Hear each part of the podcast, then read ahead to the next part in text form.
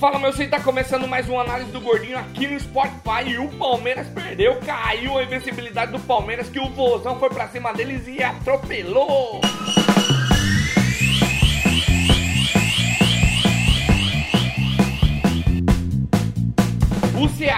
Poderoso Vozão que todo mundo tava chamando de Juve, mas não era Juve, era o Vozão mesmo, era o Ceará mesmo. Meteu 2 a 0 no Palmeiras com um golaço de cobertura de Leandro Carvalho. Foi a primeira vitória do Palmeiras, quase que ele completou um ano sem perder. Mas caiu a invencibilidade, até o Santos empatou com ele em número de pontos, amigos. Tá empatadinho ali, só tá em segundo por saldo de gol. E com essa vitória, o Ceará se afastou da zona de rebaixamento e Pode respirar em paz, né, amiguinho? E por falar em Santos, o Santos ganhou do Botafogo lá no Newton Santos com um golaço de Marinho, cara. Um golaço que ele cortou pra dentro assim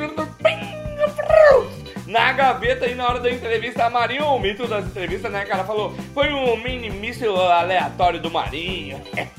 e lá na Arena Corinthians, o dono da casa, o Corinthians, tava ganhando de 1 a 0 com o gol de Clayson, que deslocou o maior pegador de pênalti que todo mundo fala. E o cara tem um retrospecto incrível de pegar pênalti, mas não conseguiu pegar, foi bola de um lado, o goleiro do outro. E o jogo continuou, foi pra lá, foi pra cá, cruzou do escanteio, Arão cabeceou, Cássio soltou, Gabigol fez o gol.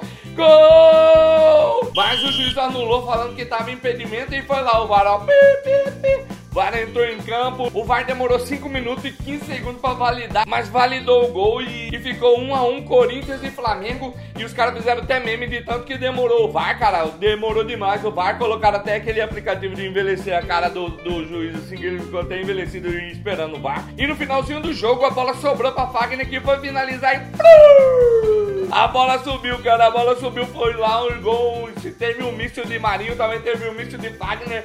Mas o míssil de Fagner foi parar lá no céu, cara, lá no céu. E nessa semana o Palmeiras e o Flamengo foram eliminados. Eu fui zoar, tem um grupo que eu participo que tem dois flamenguistas e um palmeirense fui zoar eles, cara, os caras removeram eu do grupo, cara, removeram do grupo só porque eu fui zoar. Eu entrei no grupo assim e perguntei como que foi o resultado hoje, amigos, e eles falaram, como que foi aí do controle remoto? Zoaram eu também, né, cara, porque o São Paulo só tá no Campeonato Brasileiro e eu quero zoar os outros, e por isso que eu fui, por isso mesmo, então fui expulso com razão, né, cara, do grupo. Desculpa, amigo, me perdoem, por favor, sim. E o Atlético Mineiro recebeu o Fortaleza e o primeiro gol do Atlético Mineiro foi um golaço, só que um golaço contra. Pra mim, um dos gols mais bonitos da rodada. Um golaço de cobertura contra, bonito demais. E aí depois foi lá, fez mais um, aí ficou lá, caiu no horto, tá morto, caiu no horto, tá morto, ó.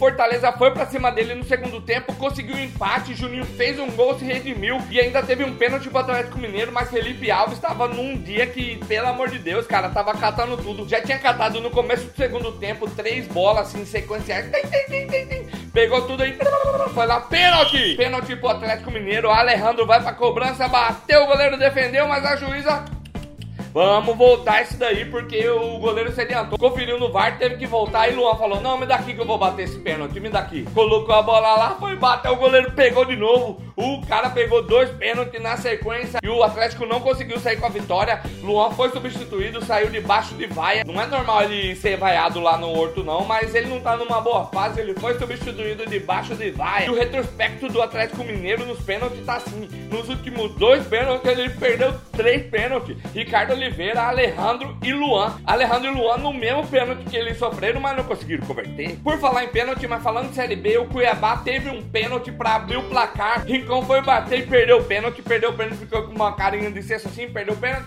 Aí depois saiu o gol do esporte e já tava acabando todo mundo com medo, não sei o que, vai acabar, vai acabar, vai acabar os 50 minutos. O Anderson foi lá e deu uma cabeçada, pum, Anderson Conceição fez o gol. Segundo gol dele seguido, ele fez um gol no Vitória, agora fez um gol no esporte. Parabéns, Anderson, você salvou o Cuiabá, amigo, você salvou o Cuiabá. Só que na minha opinião, o Cuiabá tava jogando melhor, teve mais chances, só que o Cuiabá peca muito na finalização, cara. Inclusive, os últimos dois gols dele foi feito pelo Anderson, que é um zagueiro. Tem que ver esse ataque do Cuiabá aí, cara. Vamos chutar a bola na parede lá na área de casa para treinar essa pontaria, pelo amor de Deus. E o próximo jogo do Cuiabá é contra o Guarani lá no Brinco de Ouro da Princesa. E dá para acompanhar pela Capital FM, pelo site Olhar Esportivo, ouvindo eles, cara. Tem a narração de Anjinho. Anjinho, a voz do futebol de Cuiabá e Mato Grosso.